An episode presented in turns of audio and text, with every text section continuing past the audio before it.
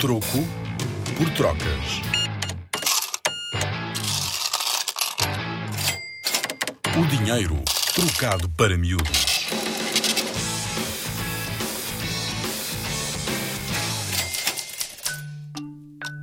Confias no dinheiro?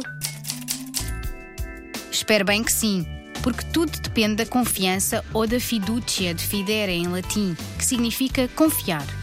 Se não sabes, ficas a saber que o dinheiro que nós utilizamos hoje em dia também é conhecido como moeda fiduciária.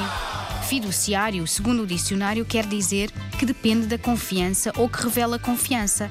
Quer se trate de uma moeda em metal ou papel, como a nota, representa um valor, que depende de um acordo que todos nós aceitamos. No caso do dinheiro, tudo se baseia na confiança que nós, enquanto sociedade, temos em quem o emite. E no caso do euro, é o Banco Central Europeu.